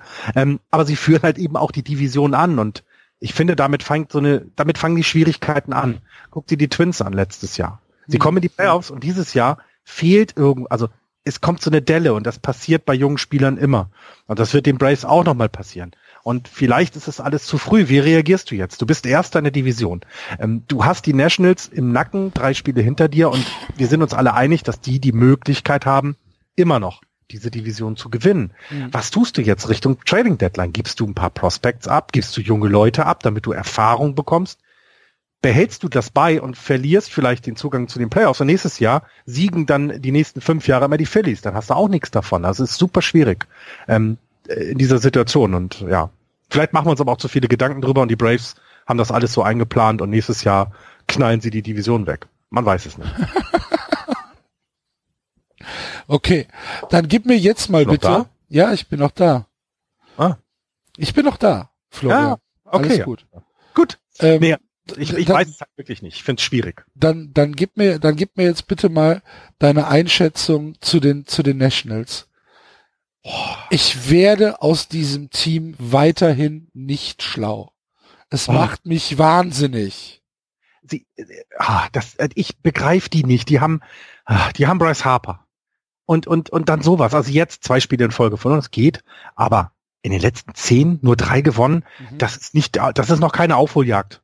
Sie haben aber eben trotz allem ein, positives Run Differential. Sie geben nur 280 Runs ab. Das ist in dieser Division die beste, also die niedrigste Zahl. Und wenn man das über die ganze National League anguckt, sind sie auf Platz, was ist es, vier. Mhm. Also die haben eine sehr gute Defensive, ein sehr gutes Pitching. Die Offensive kneift halt noch an allen Ecken und Enden. Es ist noch nicht ganz, also es ist halt noch nicht das, was sie sich vielleicht alles mal vorgestellt haben. Äh, äh, Rendon, Anthony Rendon ist im Moment mit einem 286er Betting Average der Beste im, im Team. Und wenn dein Name nicht äh, äh, Giancarlo Stanton oder Aaron Judge ist, dann ist so ein Betting Average von der Höhe einfach schlecht. Und Mike, äh, äh Mike Trout sage ich schon, Bryce Harper, ähm, der, der, der bummelt im Moment auf einem 212er Betting Average rum. Das ist okay, 20 äh, oder 19 Homeruns hat er, 45 RBIs, also es ist schon was da. Aber dann hast du in den letzten Jahren Leute gehabt, die da hinterhergekommen sind. Ne? Daniel Murphy erinnere ich mich, dass der da so einen riesen Betting Average dann vor sich hergetragen hat und äh, damit ihn unterstützt hat. Aber das ist ganz komisch. Ich kann die auch gar nicht einschätzen. Ich auch nicht. Ich weiß auch nicht. Ich, äh, äh, das ist alles so ganz merkwürdig. Es ist alles nicht so, es ist alles nicht so da. Die, die Offensive hat doch Namen. Also, es, ich, ich begreife es einfach nicht. Und gut, das, das Pitching ist immer noch einer, also die haben immer noch mit einer der besten Rotationen, äh, zumindest in der National League. Das würde ich schon sagen. Also Max Scherzer, Tanner Rock, Gio Gonzalez, Steven Strasburg, die vier Leute, wenn du die nennst, ähm, ja, der Gegner überlegt sich schon zweimal, oh, mit wem treten wir gegen die an und guckt genau hin. Also das ist ja jetzt nichts Übles, ne? Auch wenn sie jetzt nicht die Zahlen auflegen, ist das aber was, was du, was du vorzeigen kannst. Sean Doolittle als Closer ist immer noch immer noch gut und ihr Bullpen sieht jetzt, wenn man so anguckt, jetzt nicht überragend schlecht aus. Deswegen ist das alles okay. Die Offensive muss jetzt mal Dampf kriegen, sonst ich, ich weiß nicht, was da sonst noch passieren ja, muss. Ja, ich bin ein bisschen skeptisch. Wer spielt denn bei denen, das müsste ich jetzt mal gucken, wer spielt denn bei denen Shotstop? Das bei wäre doch interessante bei den Nationals. Bei den Nationals ähm, hast Turner. du im Shortstop Wer, wer Turner oder oder der der äh, äh, Diffo Diffo oder Chea Turner ja weil ich immer so ein bisschen noch überlege in Richtung Manny Machado ne also was wo könnte er passen und Manny Machado bringt Offensive mit und das wäre vielleicht etwas wo es passen könnte ne? weil Chea Turner jung ist und eigentlich ja auch für die nächsten Jahre mithelfen soll ja. ich find's ich find's merkwürdig. Also im Outfield könnte ich mir was vorstellen, dass was passiert. Äh, Juan Soto äh, als, als im Leftfield ist jetzt nicht so überragend. Bryce Harper behältst du, ganz klar. Adam Eaton ist jetzt auch nicht, wird nicht jünger. Ah, schwierig, schwierig, schwierig. Was hältst du eigentlich von dieser Diskussion um Bryce Harper, dass er anscheinend irgendwie ein Charakter ist, den du nicht überall gebrauchen kannst? Das hat man, also, also sie haben es ja versucht, so ein bisschen war es vor zwei Jahren aufzubauen, dieses Bad Boy gegen Good, Good Guy, ne? Also, also du hast den Trout, den Good Guy, den, den, den, den Typen, der sehr bescheiden ist, und du hast Bryce Harper, der so ein bisschen rumpelig rüberkommt. Und vielleicht ist sogar was dran. Erinnerst du dich an diese, diese Fassprügelei im eigenen, äh, äh, im, im, eigenen Team hier mit, wie hieß doch der, der Pitcher war? Ach Gott, Namen habe ich jetzt vergessen. Ähm, also das sind so Anzeichen, dass da vielleicht wirklich charakterlich etwas nicht ganz, ganz so ist, wie man es sich vielleicht wünscht. Würde gut zu den Giants passen. Mal so ein Bad, Bad Boy. Ich ja. würde ihn, ich würde ihn sofort nehmen. Ja. Ja, ja, ja. Ich, ich, ich glaube ich auch. Ähm, dennoch finde ich die Diskussion sehr, sehr interessant. Absolut. Und es ist auch spannend zu sehen, wie sie jetzt reagieren werden, denn auch die Washington Nationals haben eigentlich ein Versprechen, was sie endlich mal einlösen sollen mit ja. diesem. Und wir haben ja jetzt gesehen, dass es in Washington tatsächlich Möglichkeiten gibt, ähm, Meisterschaften zu holen. Eben. Mit Eben. den Capitals. Und ich meine, was wäre das, ne? Die Capitals und die Nationals in einem Jahr Meister. Ich Washington würde doch, äh, die, also explodieren tut es eh bald, aber die werden doch, also das wäre doch fantastisch. Ander, anders als du das jetzt meinst. Anders als ich das jetzt meine. Ja. Aber es ist halt, es ist halt, ähm, ähm, ja, sie, sie, sie haben es ja gezeigt und, und die Mannschaft, also ich habe sie ja selber sogar mal live gesehen, noch in etwas anderer Zusammensetzung, aber gerade das Pitching war noch beieinander. Und die kamen für mich immer sehr ausgeglichen rüber, dass eben an allen drei wichtigen Positionen, also du hast dies, das Pitching, das Starting Pitching, was sehr gut war, du hast die Offensive, die wirklich gut war, und du hast auch vor allem ähm, ein, ein, ein Closer gehabt, der gut war. Das Bullpen war ja immer nur das Problem. Das war ja wohl so die einzige Schwachstelle, die sie die Jahre jetzt immer hatten. Und sie schaffen es ja eigentlich, da auch immer was zu tun. Dann kommen Verletzungen hinzu, hatten wir ein paar Jahre, wo sie wirklich ja seitenweise wieder äh, auf der DL die Leute hatten. Ähm, und so richtig greift es halt nicht. Und im Moment sehe ich, ich, ich sehe halt nicht, wo, wo das jetzt hingeht. Ne? Du, du siehst mhm. so keine klare Linie und das finde ich sehr, sehr schwierig gerade bei den, bei den ja. Menschen. Gehe ich mit. Weißt du, was noch eine schwierige Frage ist? Ja. Wohin geht Jacob de Grom? Oh, Alter, das. Ach ja, die, die Mets. Ja, wohin geht? Also ich, auch das, ne? Also du kannst jetzt in dieser Division nicht mehr viel, viel an, an, an, an, an, an guten Geschichten, tollen Geschichten holen. Also natürlich sind die Braves und die Phillies alle Fans von diesen beiden Vereinen. Das macht hier richtig super. Das sind tolle Teams, das ist klasse. Für mich noch einfach ein Jahr zu früh. Und wir werden wahrscheinlich in den nächsten drei Jahren immer darüber reden, dass die sich um die Titel in dieser Division kappeln. Das, das ist auch in Ordnung. Ähm, aber gerade wenn du dir sowas wie die Mets anguckst, ja, wo geht er hin? Was passiert dort? Ja, da wird's ja auch, da wird's ja Telefonanrufe noch und nöcher geben. Wahrscheinlich. Da wird doch jeden Tag jemand, stell dir mal vor, du bist da, da ruft jeden Tag irgendjemand von den Yankees an und, und du sagst dann immer schon den Namen Gleiber Torres als, als Mets-Mensch und der legt immer gleich wieder auf von den Yankees und ruft wieder an und fragt, was wollt ihr für die Grom? Und du sagst wieder Gleiber Torres und es ist Weißt du, das ist so schwierig. ähm, aber äh, du hast ja, du hast ja die Aussage von Brian Cashman gelesen, ne? Ja, ja. Der, der, gesagt hat, Leute, ich muss hier noch durch die Stadt laufen. Deswegen, ich deswegen, lebe hier. Ich deswegen, kann Gleiber Torres nicht abgeben. Aber es wäre doch der perfekte, also es ist doch der perfekte Trade für die Yankees, also jetzt nicht Gleiber Torres zu traden, sondern sich Jacob de Grom zu holen. Oder Syndergaard, einer von den beiden. Es ist ja im Endeffekt egal. Das wäre für die Yankees doch perfekt. Wenn man, wenn man die beiden, ganz kurz für die Hörer vielleicht mal, wenn man äh, die, die beiden miteinander vergleicht, äh, Jacob de Grom 16 äh, Starts, 101.1 Inning pitched, Nia A von 1,69 bei einem äh, bei einem äh, von einer Strikeout-Ratio von äh, über 11, 11.19 und einem Whip von 1.01. Nur Syndergaard elf äh, Spiele gestartet, 64.2 Innings, 306er ERA, Strike, Strikeout Ratio 10.58 und ein Whip von 1.18. Also natürlich ähm, sind die die Zahlen für Jacob de Grum noch äh, slightly better, aber ähm, ähm, insgesamt, klar, hast du recht. Auch Syndergaard äh, ist ein, ein, ein Chip, den du, äh, den du durchaus äh, da akzeptieren kannst, ohne jede Frage. Ich möchte noch mal den Namen Justin Verlander in den Raum werfen. Wer hätte gedacht, dass der äh, auch weil er eben schon älter ist, ich möchte es mal ganz objektiv jetzt sagen, weil er eben schon älter ist, nochmal so einen Impact haben wird. Und ich glaube, dazu sind die beiden Namen, die ich gerade gesagt hatte, absolut noch in der Lage. Die können dein Team auf einen Schlag wesentlich besser machen. Und nicht so ein bisschen, nicht so ein kleiner Mittel hier, ein kleines Hilfen da auch. Noah Syndergaard kann dein Team sofort besser machen. Und, und das machen sie, das macht sie ja tatsächlich so wertvoll für einen Trade. Und ich glaube, genau deswegen wird eben der Name Gleiber Torres jetzt, wenn die Yankees anrufen und wenn die äh, Red Sox anrufen, ist es eben, keine Ahnung, Benny Tandy, Bradley, was auch immer. Also da sind es eben also Namen. Ben, Benintendi oder Mookie Betts wahrscheinlich halt. Ne? Oh, für, für, für Jacob de Grom oder Noah Syndergaard. Und ich muss dir ganz ehrlich sagen, beide können nicht abgegeben werden. Genau. Und das ist das und das. Also und jetzt Mookie Betts ist MVP im Moment. Ja, ja, gut, ne, den also, kannst du, den gibst du nicht ab. Dieser, nimm hier den Black Swihart oder ne, also geh noch eine Stufe runter, also dann Black Swihart, ja.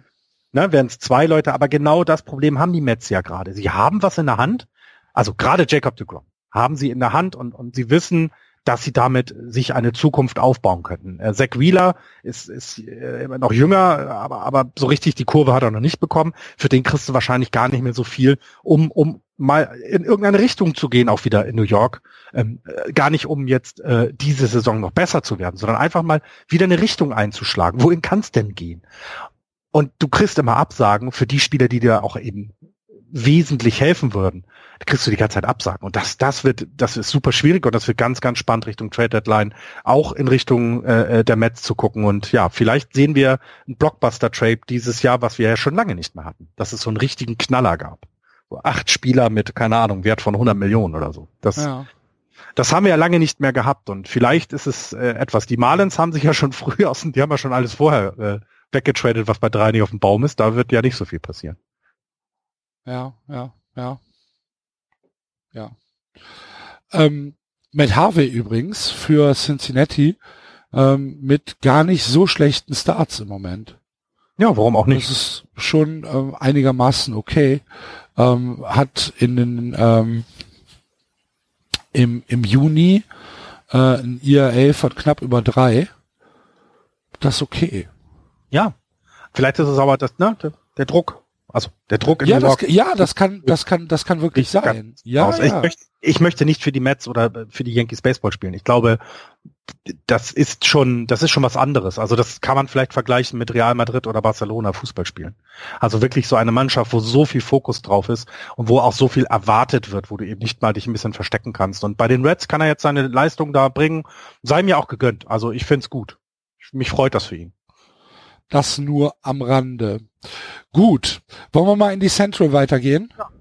Gerne. Gehen wir in die Central, wo die Milwaukee Brewers die Tabelle anführen. 45-31, dahinter die Cubs 42-32, die Cardinals 39-36, nur fünfeinhalb Spiele zurück.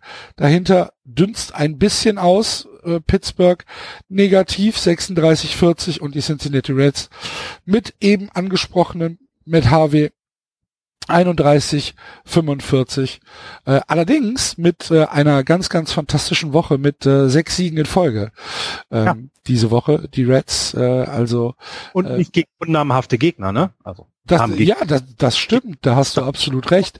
Die Reds mit äh, einem Sweep gegen die, oder beziehungsweise gerade heute ist noch das vierte Spiel, äh, aber drei Siege in Folge gegen die Cubs, äh, zwei Siege in Folge gegen die Tigers und eins von drei Spielen immerhin gegen die Pirates gewonnen. Und davor hatten sie auch ähm, äh, eine Serie gegen die Royals, die sie gewonnen haben, 2 zu 0 und haben auch ein Spiel bei den Cardinals gewonnen. Also, ja. Ich meine, wir haben, wir haben ja schon gesagt, die, die Reds sind ein Team, was durchaus Spaß machen kann, weil sie sich halt diesem, ähm, äh, diesem, diesem äh, neu oder diesem Aufbau äh, committed haben. Ja, und weil sie das dem auch ganz positiv ja gegenüber sind. Genau, also genau, genau. Gar, gar nicht so, wir, wir, wir verlieren jetzt einfach mal, sondern hey, komm, habt Spaß, geht raus. Was also. allerdings natürlich äh, immer noch nicht erklärt, warum sie äh, nach, was weiß ich, 21 Spielen ihren, ihren Trainer gefeuert haben. Ja, da muss, da muss, das muss irgendwas anderes sein. Also, ja. ja zu viel, vielleicht, ich weiß, also ganz komisch auch. Also das war auf, auf jeden Fall war das ein sehr, sehr merkwürdiger Move. Ja, absolut. Aber wenn du dir Zahlen anguckst, ne, so ein Scooter Jeanette, 331er Betting Average, du hast mit Eugenio Suarez jemand, der schon 16 Home Runs hat. Ähm, also, das sind ja alles Sachen, wo du Ach guck, ist doch gar nicht so schlecht. Nee, Kannst nee, nee ähm, ähm, absolut. Ähm, interessante Geschichte im Moment von äh, von Milwaukee oder die interessanteste Geschichte äh, im Moment in Milwaukee ist äh, Domingo Santana, ähm, der äh, letztes Jahr um die Zeit schon 30 Home Runs äh, geschlagen hat und damit äh, einer der Betting Leader und der insgesamt Leader der Milwaukee Brewers war. Ähm, und äh, der ist gestern äh, zu äh, AAA gesendet worden. Ähm, das yes. ist das ist eine, eine Geschichte, wo man wirklich ein Auge drauf legen sollte. Das ist super interessant ähm, zu schauen, wo will Milwaukee mit Domingo Santana her, hin, weil ähm, das ist natürlich jemand, den du, wenn sich vielleicht mal jemand verletzt oder oder wenn jemand ausfällt, aus welchen Gründen auch immer, den du sofort aktivieren kannst und der sofort eine Qualität ins äh, Spiel bringen kann, die gar nicht groß abfällt von dem, was äh, im Moment dort in den ähm, ja in den im, im Major League Roster rumläuft, eigentlich gar nicht sogar. Auf der anderen Seite ist er halt auch ein super Trade Chip für für die Milwaukee Brewers. Ja, ja das ist mega interessant. Der Typ ähm, äh, ist ähm, ähm, wie alt ist er? 25. Ja, ähm, 92 geboren, ja, ist 25, wird jetzt, wird jetzt äh, 26. Ähm, ist ein, ein, ein, ein Right Fielder und ähm, absoluter Powerhitter. Hat dieses Jahr halt einfach noch nicht die Leistung gebracht, die er im letzten Jahr gebracht hat. Äh, allerdings sind die Zahlen jetzt so schlecht auch nicht. Hat ein 2,49er Betting Average im Moment, ein OBP von 3,13 und ein Slugging von 3,54. Wie gesagt, das ist nicht toll, das ist auch signifikant schlechter als im letzten Jahr, aber dennoch ist es jemand, der für dieses Alter immer noch ähm, Sachen bringen kann. Ja, und äh, interessant ist eben auch, dass sie ähm, für für eben äh, Santana äh, Brad Miller hochgeholt haben, einen Veteran. Also eben. Ja, ja, ja, ja. Sie haben keine Jugend hochgeholt, um zu gucken, ähm, ja, ne, haben wir irgendwo was, wo wir jetzt mal was reinschmeißen müssen? Nein, äh, lieber dann auf einen Veteran setzen. Ähm, und und ja, auch weil die die Milwaukee Brewers ja mittlerweile auch was zu verlieren haben, um es mal mal so zu sagen. Ne? Sie stehen jetzt schon sehr lange dort oben. Sie schaffen es immer wieder, sich gegen die Cups zu wehren, ähm, die ja teilweise mit, mit, mit Serien, Siegesserien oben angeklopft haben, teilweise jetzt drei Spiele verloren hintereinander, vier, sechs in den letzten zehn, wieder ein bisschen nachlassen. Äh, ich, sie, sie müssen ja auch solche schlauen Moves machen. Letzte Saison hätten sie den einfach dann runtergegeben irgendwann, wäre er so schlecht gewesen und hätten ihn irgendwann zu einem für ihn guten Zeitpunkt wieder hochgezogen. Das geht jetzt nicht, denn jetzt hast du was zu verlieren und, und da gucken sie ganz genau hin. Ähm, und da bin ich auch, bin sehr gespannt, was mit dem Spieler dann weiter, wie, es da mit dem weitergehen wird. Ja, hochinteressant. Äh, und vielleicht gibt das dann auch ein Glimpse, wohin die Reise überhaupt geht ja, in, absolut. in Milwaukee. Ähm, ja. Aber du hast schon gesagt, sie halten sich die Teams ja immer noch vom Leib. Und wenn du dann siehst, wir haben jetzt eine äh, ne, ne, ne, ne Serie äh, gegen die Cubs gehabt, letzte Woche, nee, vorletzte Woche war's, wo sie halt zwei von drei gewonnen haben, davon die zwei Siege als Shutout, 4-0 und 1-0, ähm, ist das halt ja, sind das halt immer noch beeindruckende Siege. Ähm, sie haben ein relativ ähm, ich sag jetzt mal, einfach ist zu viel gesagt, aber sie haben, sagen wir mal, einen milden, äh, ein mildes Restprogramm bis äh, Ende Juli oder bis Mitte Juli, äh, spielen jetzt äh, zwei Spiele gegen Kansas, dann vier in Cincinnati, drei gegen Minnesota, vier gegen Atlanta, und dann kommen zum Ende äh, des oder beziehungsweise Mitte Juli kommen dann drei Spiele in Miami und fünf Spiele in Folge in Pittsburgh. Fünf, fünf Spiele ist auch äh, ungewöhnlich. Serie, ne? Ja, komische Serie, ähm, aber sie haben ein Postponed-Game gehabt gegen die Pirates, vielleicht wird das dort nachgeholt. Aber ja, das ist ähm, für die für die Brewers ist es vielleicht ganz gut, dass eben in diesem Jahr wenige Teams stark sind, um es mal so zu sagen. Also es gibt ja, ja sehr mediokre Teams oder mittelmäßige Teams äh, ähm, in, in, in, der, in der National League. Ähm, und eben, du hast aber auch nicht so eine dominierende Mannschaft, die, wo du hinfährst, wo du genau weißt, okay, die Spiele, die können wir als verlieren, äh, als verloren äh, aufschreiben. Ähm, so wie es jetzt meinetwegen die Astros, Red Sox, Yankees in der American League sind. Ähm, das fehlt hier im Moment komplett und das kann ein großer Vorteil sein für die Brewers. Ähm, und, und ja, die, die Cups drücken so ein klein wenig, zwei Spiele hinten. Es wirkt aber noch nicht ganz so dominant. Ähm, ich gehe weiterhin davon aus, dass die Cubs die Central gewinnen werden. Ähm, es sieht aber für die Brewers eben sehr gut aus, dass die Siege, die sie haben, für einen Playoff-Platz reichen. Und auch das ist eine tolle Story dann. Das ist super, das ist eine Weiterentwicklung und ähm, für, für die überhaupt keine verlorene Saison, wenn sie nur eine Wildcard bekommen. Nee. Seh, ja, sehe seh ich genauso. Hast du denn noch was zu den Cubs oder zu den Cardinals zu erzählen? Ähm, nein, also bei den Cups hatte ich es ja gerade gesagt, es ist halt im Moment sehr komisch, was da passiert, weil sie immer noch ein gutes Team beisammen haben, habe ich letzte Woche schon gesagt, und so richtig nicht in, die Gänge kommen. Aber da müssen wir auch abwarten. Da sind noch, da sind noch zu viele äh, Bälle, die geworfen werden und geschlagen werden können. Deswegen, ja, ähm, Chris Bryant ist so ein bisschen wohl leicht angeschlagen, aber das ist auch normal in der Saison. Passiert das mal, sonst habe hab ich jetzt über die Cups nichts Besonderes. Ähm, bei den bei den bei den Cardinals bin ich immer noch überrascht, dass sie drei Spiele über 500 stehen muss ich ehrlich gestehen. Das hätte ich nicht erwartet. Ähm, aber, aber warum nicht? Es sind die Cardinals. Ja, aber ja, natürlich überraschen sie uns jedes Jahr und sagen, ey, ihr seid alle blöd. Ähm, was ich halt, was ich halt, also es ist halt auffallend, ne? sie spielen äh, auswärts einen 500er Ball und diese drei Siege mehr über 500 haben sie halt zu Hause geholt. Das finde ich dann, also ist ja für die Zuschauer schon mal ganz gut. Ähm, ja, aber sonst auch die Pirates das ist so ein Team, das läuft halt mit, so das Augsburg der Liga, oder? Also sind da, ja, ist toll, spielen keine ganz schlechte, aber auch keine ganz gute Saison. Nächstes Team bitte, also da, da passiert gerade nicht viel. Alles klar. Gut, dann äh, wechseln wir in den Westen und schauen auch hier zum Anfang einmal auf die Tabelle, die angeführt wird von den Arizona Diamondbacks. 43, 33. Dahinter die Dodgers 40, 35. Die Giants ausgeglichen 39, 39. Die Rockies 38, 39. Und die San Diego Padres mit schon 35 Siegen, 35, 44. Fantastische Saison der Padres. Aber ähm, fangen wir doch oben an bei den Arizona Diamondbacks, die mit drei Siegen in Folge äh, ihren 500er Ball einmal durchbrochen haben, nämlich drei Siege in Folge gegen die Pittsburgh Pirates. Dennoch, Florian, ähm, bitte korrigier mich, wenn ich hier falsch liege. Die National League West ist das mediokerste, was es im Baseball im Moment gibt. Eigentlich müsste ich jetzt widersprechen. Eigentlich äh, möchtest du die East nehmen. Oder die Central. Alles Nein, aus der National League. In der East? Nee. Äh, also, du hast vollkommen recht. Und zwar in der East hast du die Geschichten rund um die Braves und die Phillies, ein Team, was im Aufwind ist, mhm. mit den Nationals dahinter, die, ja, so der, der, der Gorilla, der sich so hinsetzt, der Platzgorilla.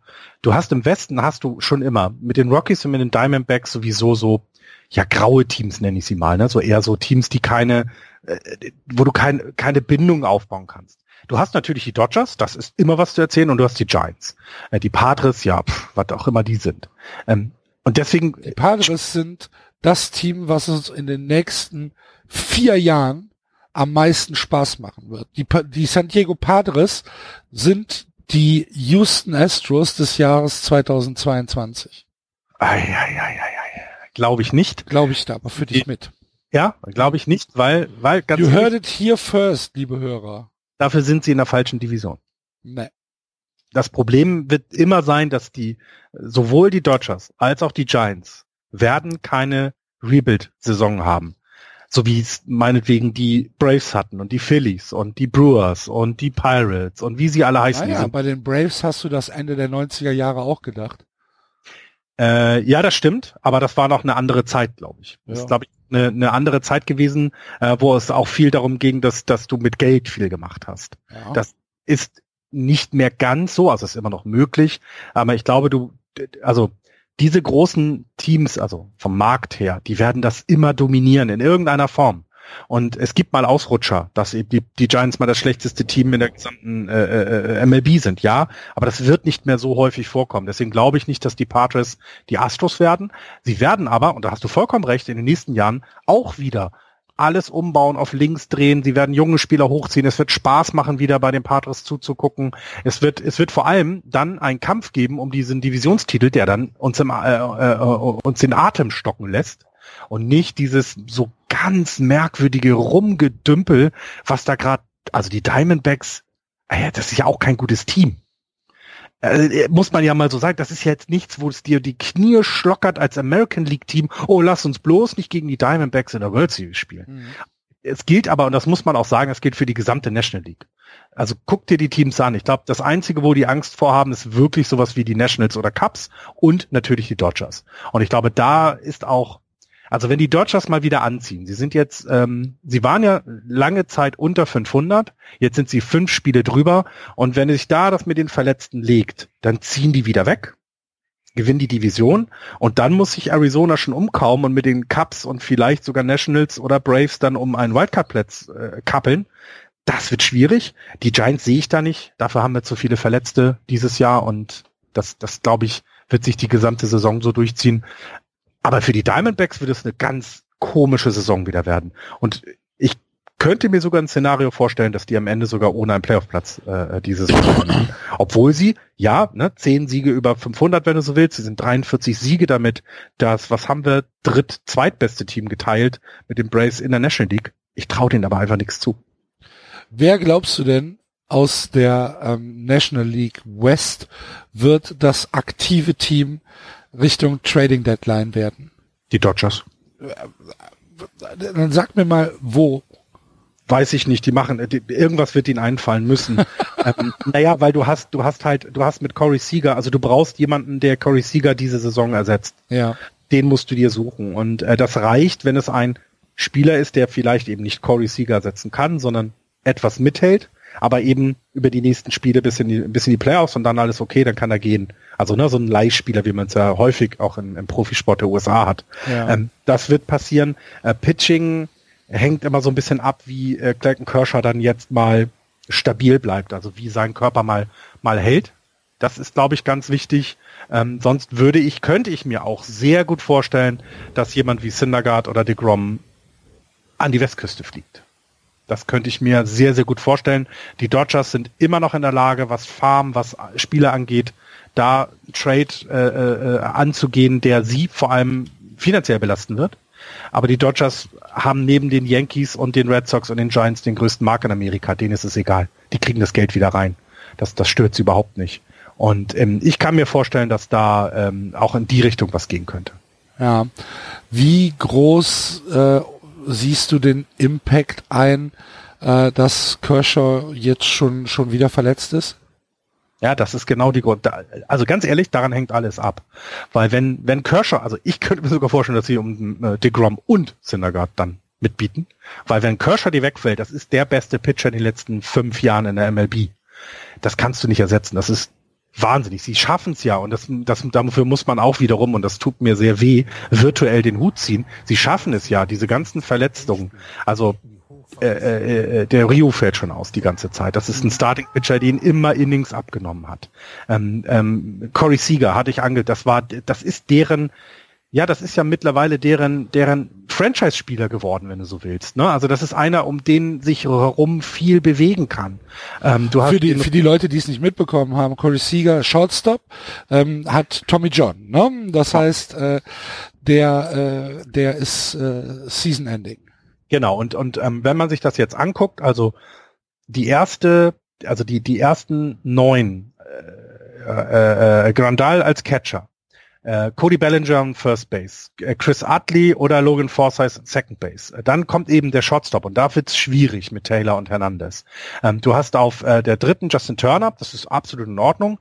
Im Outfield hast du einen im Moment unerklärlicher, unerklärlicherweise richtig gut aufspielenden Matt Camp. Da schüttelt es mich und es schüttelt mich noch bis aufs Mark, weil ich habe den schon angepöbelt, da hat er Bälle fallen lassen. Ähm, und äh, Jock Peterson hast du im Centerfield und eben Yassel Puig und über den spricht im Moment gar keiner. Du hörst nichts, nichts Gutes und nichts Schlechtes und trotzdem schaffen sie es in dieser Division, ja, weiter vorne ranzubleiben. Sie sind nur zweieinhalb Spiele zurück. Sie werden die Playoffs erreichen und dann, ja, dann möchte ich auch nicht gegen die Dodgers spielen. Es sei denn, sie tun zur Trading Deadline eben nicht sowas, wie ich es gerade angesprochen hatte. Okay. Syndergaard in die Richtung. Na gut, dann hoffen wir halt einfach, dass er gesund bleibt. Ja, das muss er auch. Also auch da, äh, komm, ey, so eine, jetzt mal Yankees gegen Dodgers in der World Series und die, die Einschaltquoten würden mal wieder knallen. Red ja, Sox. Red Sox gegen Dodgers in der World Series und die Einschaltquoten würden mal wieder knallen. Also du musst ja langsam auch mal, so leid es mir denn tut, auch wenn ich auf die Astros gesetzt habe, du musst dem Volk doch mal wieder sowas Spektakuläres also das, was die Leute kennen, wo selbst in, keine Ahnung, äh, hinterem, in der hinteren Oase von Dubai irgendwo der Fernseher angeschaltet wird, weil man die Namen schon mal wenigstens gehört hat. Houston Astros kennt doch keiner. So nach dem, es klingt immer, naja, selbst die San Francisco Giants kennt keiner weltweit. Das ist nun mal so. Es gibt diese drei großen Teams, die jeder kennt, und die müssen in die World Series kommen, damit dieser Sport mal ein bisschen wieder Aufmerksamkeit bekommt. Ähm, und da könnte es, da könnten die Dodgers einen großen Part mit sein, ja. Da sind wir gespannt. Gut. Ähm, hast du sonst noch was? Ich könnte jetzt noch eine halbe Stunde über die Giants reden, aber ja, es bringt halt, mal. nee, es bringt halt nichts. Also man könnte mal davon reden, dass äh, Brandon Crawford eine MVP-Saison gerade äh, hinlegt, was ich, äh, was mich sehr für ihn freut, weil er freut, weil er die letzten Jahre sehr unterschätzter Spieler ist äh, äh in der öffentlichen Wahrnehmung. Ich glaube, ähm, Experten, jetzt mal so gesagt, die haben ihn schon immer gesehen und was er getan hat, gerade defensiv. Aber jetzt läuft halt auch mal offensiv mit einem 313er Average. Das ist echt richtig gut für ihn. Ähm, Brandon Belt ist zum Glück wieder zurück. Der war ja ein bisschen verletzt. Das ist auch nicht schlecht. Ähm, das tut mir nämlich auch mal weh, äh, äh wenn er verletzt wurde. Und ja, äh, das, die, die lustigste Geschichte bietet aber Hunter Strickland. Ähm, äh, Hunter Strickland ist, ein, ist der Closer der Giants, der äh, damals, wir haben darüber mal gesprochen, dafür verantwortlich war, ähm, äh, dass es ein Brawl zwischen den zwischen den ähm, Nationals und den den Giants gab, vor allem mit mit mit äh, Bryce Harper, weil er da irgendeinen komischen Fight angefangen hat und alle gesagt haben, was machst du denn da? Bist du völlig bescheuert? Also auch im eigenen Team ist das überhaupt nicht gut angekommen. Und der hat sich jetzt auch gerade irgendwie richtig dumm verletzt, weil äh, er hat einen blown Safe gehabt, ist dann in, ins Clubhaus zurück und hat eine Tür geschlagen und genau. hat sich dabei die Hand gebrochen. Genau. Also er ist äh, äh, bei, bei, bei emotionalen Menschen sagt man, er ist sehr nah am Wasser gebaut, der ist wohl sehr nah an dem Vulkan gebaut und das hat ihm jetzt mal wieder ja selber äh, äh selber nicht gut getan äh, und mit mit mit Brüchen kennen wir uns ja aus, weil Evan Longoria hat sich ja auch einen Finger gebrochen, hatten wir letzte Woche schon, also ähm, das, das, da haben wir dann auch noch ein Abo drauf. Aber sonst es gibt nicht viel zu erzählen im Moment über die Giants. Die Padres hast du angesprochen. Die Rockies lösen gerade überhaupt kein Versprechen ein, finde ich. Das ist, also wenn man, wenn wir irgendwann mal bewerten sollten, welches Team hat dich sehr enttäuscht, dann sind es die Rockies. Die haben viel mehr Potenzial. Mhm. Äh, ja, die Padres machen Spaß dann irgendwann mal wieder. Aber im Moment noch nicht. Okay.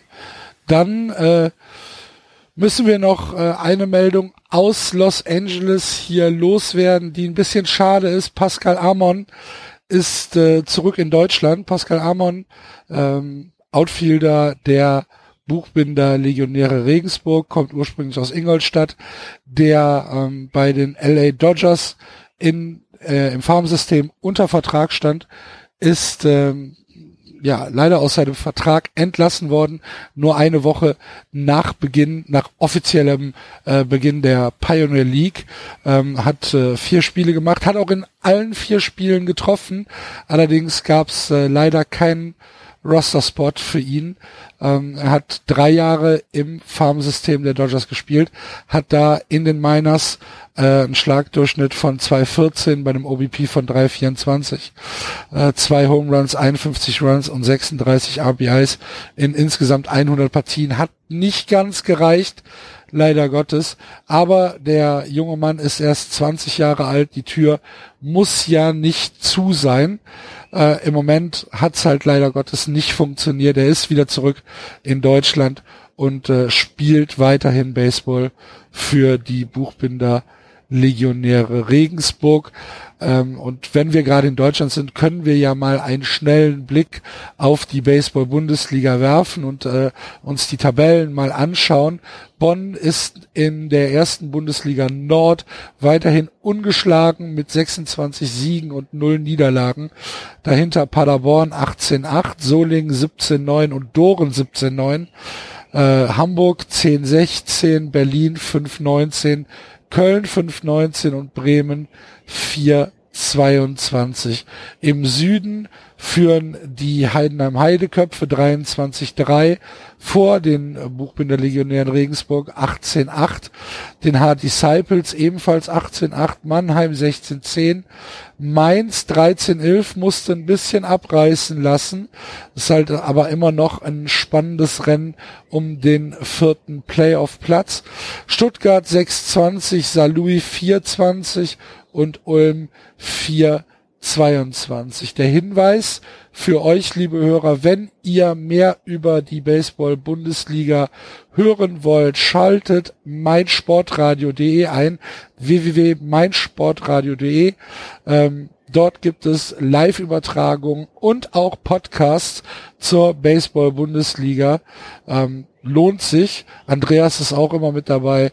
Das heißt, äh, schaltet dort ein, um euch ein bisschen über die Baseball-Bundesliga zu informieren und natürlich der Aufruf wie jede Woche, support your local Baseball Team, geht in die Ballparks, schaut euch das an.